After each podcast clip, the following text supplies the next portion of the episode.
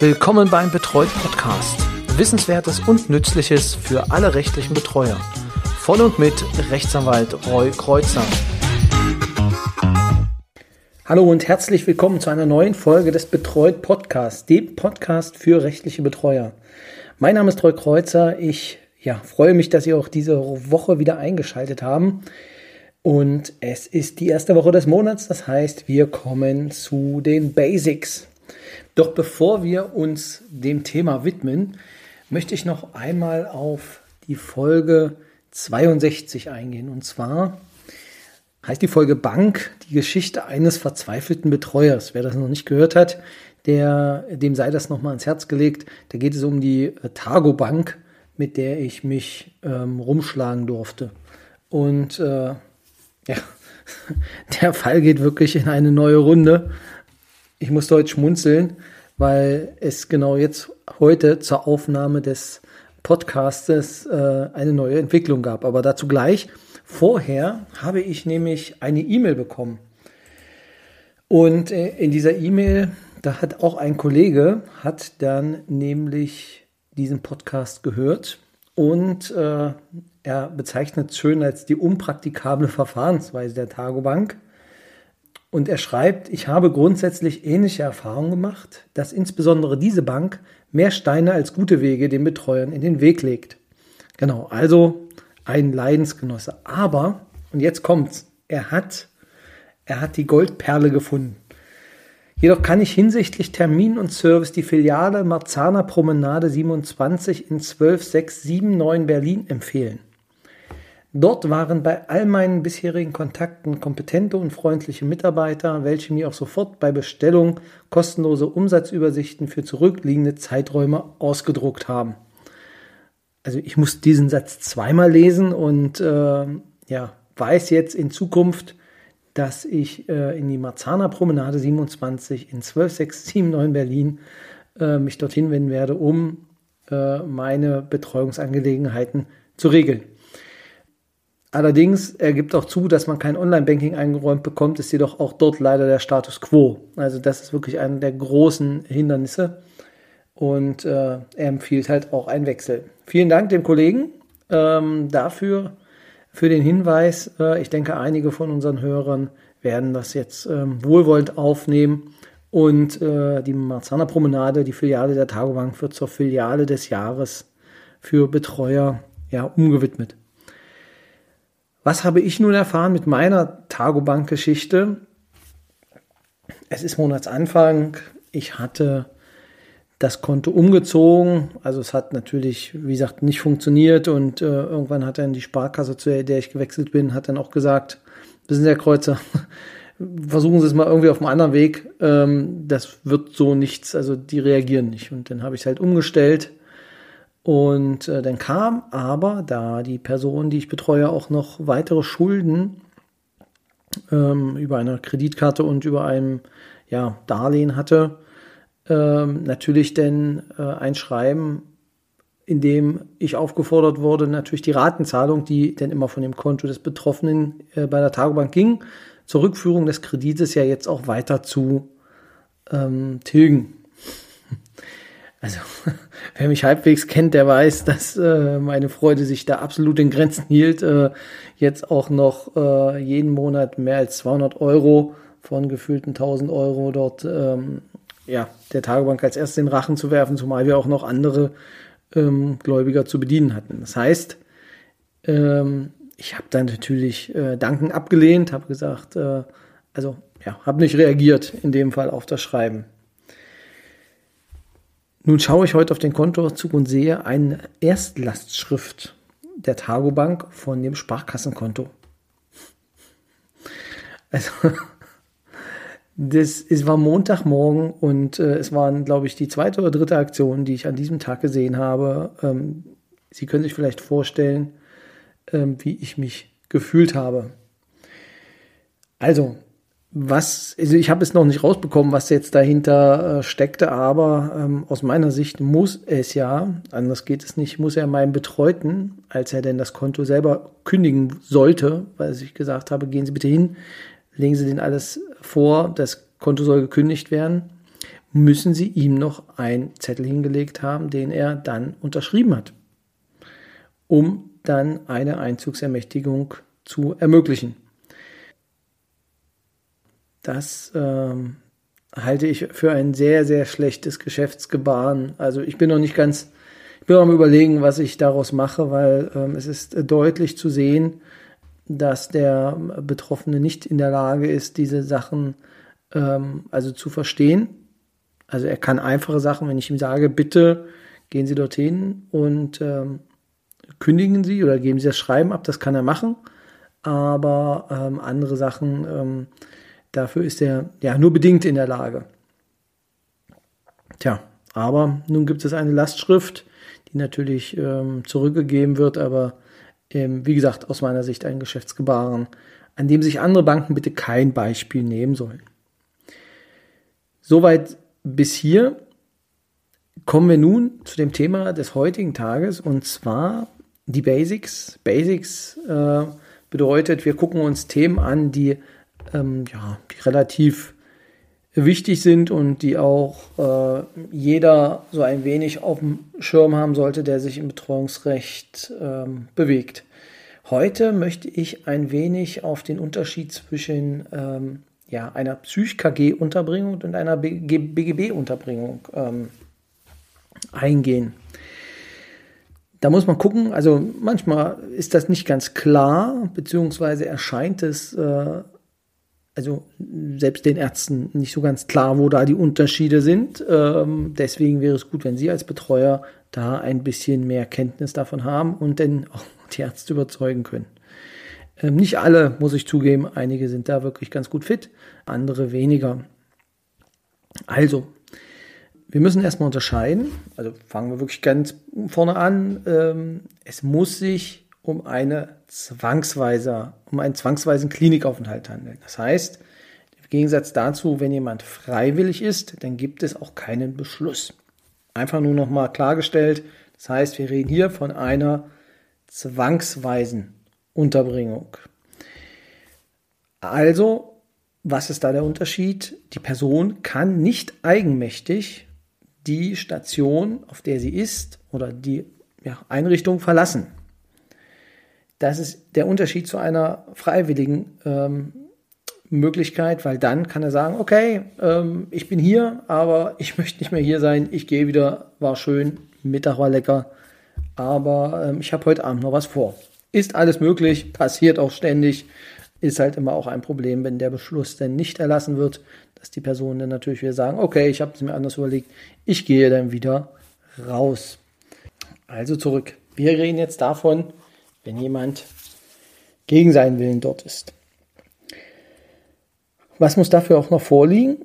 Also wir machen das ein bisschen schematisch, aber es muss für die Zwangseinweisung muss halt eine psychische Erkrankung vorliegen, eine Behinderung und die Fähigkeit zur freien Willensbildung in Bezug auf die Gefährdung muss nicht vorliegen und die Gefährdung verursachen. Also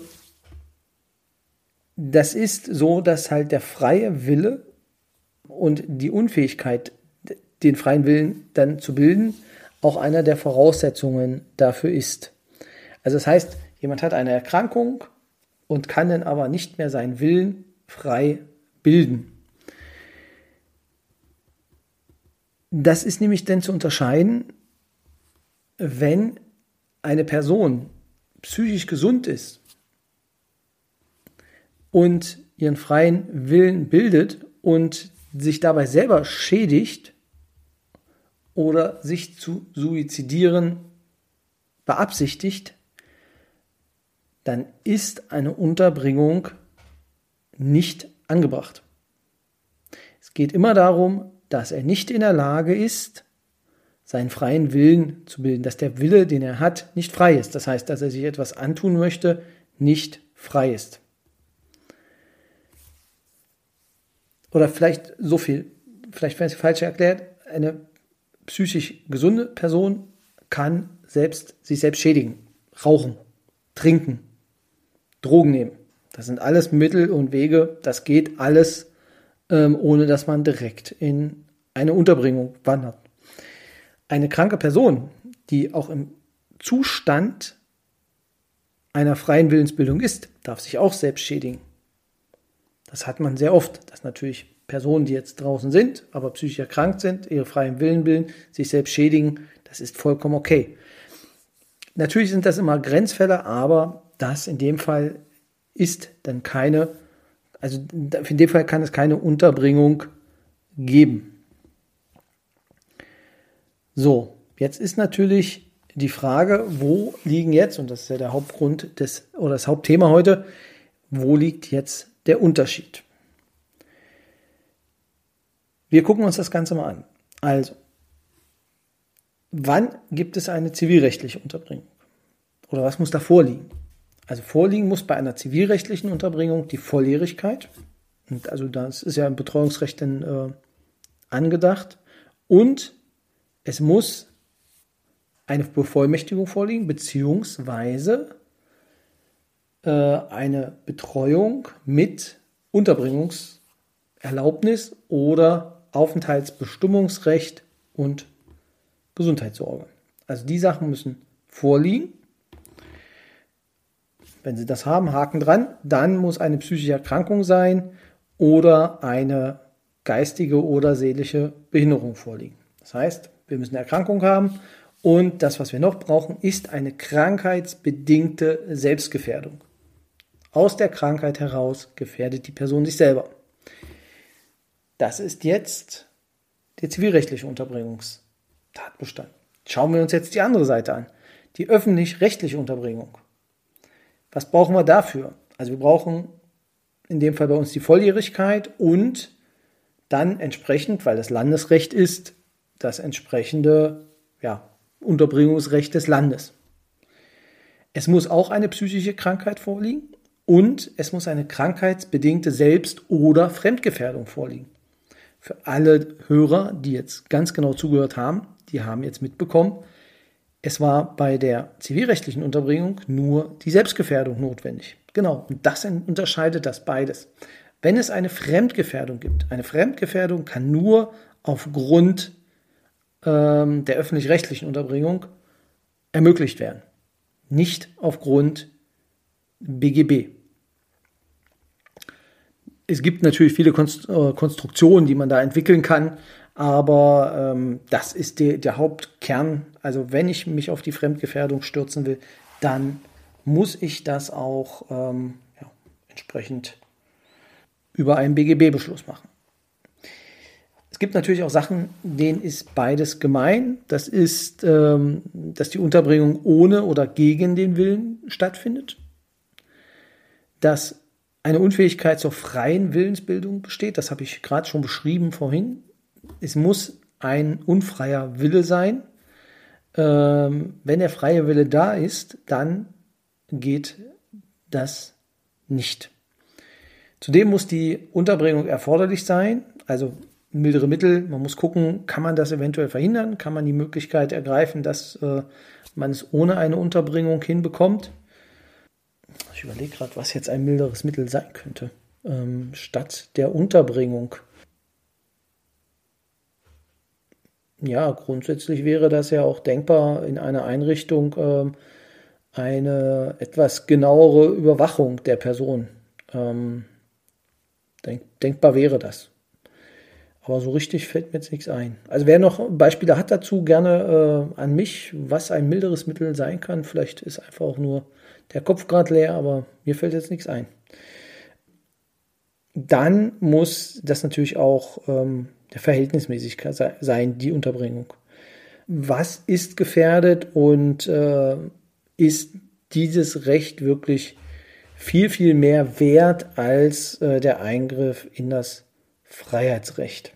Also da muss man immer auch gucken, ob denn die Verhältnismäßigkeit der Unterbringung gegeben ist.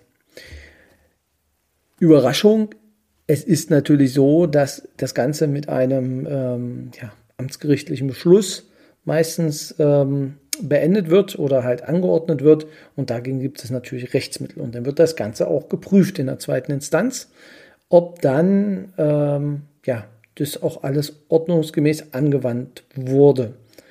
Hier ist es dann meistens ähm,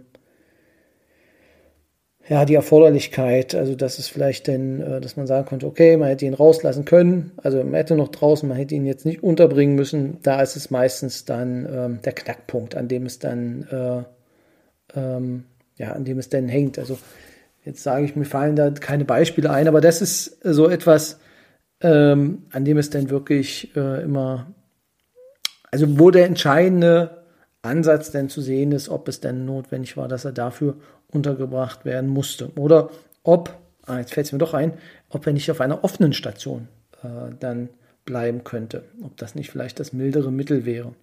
Also das sind, das sind dann so die Ansatzpunkte auch für das zweite oder für die zweite Instanz. Ja, vielleicht so viel. So viel soll es einfach sein. Ähm, kleiner Exkurs, äh, was PsychKG und was BGB-Verwahrung ähm, bzw. Unterbringung angeht. Jo, ich denke, das reicht dann auch erstmal für heute. Kurze Folge, beziehungsweise ja, nicht ganz kurz, aber immer noch kurz genug, dass ich ihn noch an der Stelle noch auf den Stammtisch hinweisen darf. Ähm, der betreut Stammtisch jede, einmal im Monat, jeder dritte Donnerstag um 16 Uhr. Diesmal am 17.02. Und ich nehme auch gern schon Fallbeispiele an. Also wenn jemand von Ihnen Fallbeispiele hat, ähm, die er besprochen haben möchte an diesem 17.02. gerne schon eine E-Mail einfach an stammtisch.betreut mit ry.de oder info.betreut.de ähm, und das kommt dann an und dann werde ich es entsprechend eine Woche vorher rumschicken, dass äh, dann, also eine Woche vorher werde ich alle informieren über den Stammtisch noch einmal und dass sie dann mir was schicken können, was wir besprechen und dann zwei Tage bevor es losgeht, dann haben Sie die Möglichkeit, die Fälle zu lesen und sich ein paar Gedanken zu machen. Und dann am 17. gehen wir dann in Media Res und schauen uns das Ganze an. Ich freue mich auf jeden Fall drauf. Die erste Folge war des Stammtisches war echt sehr cool ähm, und äh, ja, hat mich sehr gefreut, dass alle so mitgemacht haben. Ich kann nur werben. Ich darf auch sagen, es kommen jeden Tag, äh, ja nicht jeden Tag, aber doch äh, mehrere in der Woche noch dazu, die sich jetzt auch noch anmelden. Vielen Dank dafür. Es werden alle aufgenommen in den Verteiler und dann ähm, ja, sind wir vielleicht beim nächsten Mal wieder ein paar mehr. Das war's für heute. Ihnen eine schöne Woche. Freut mich, Sie auch nächste Woche wieder begrüßen zu dürfen. Dann machen Sie es gut.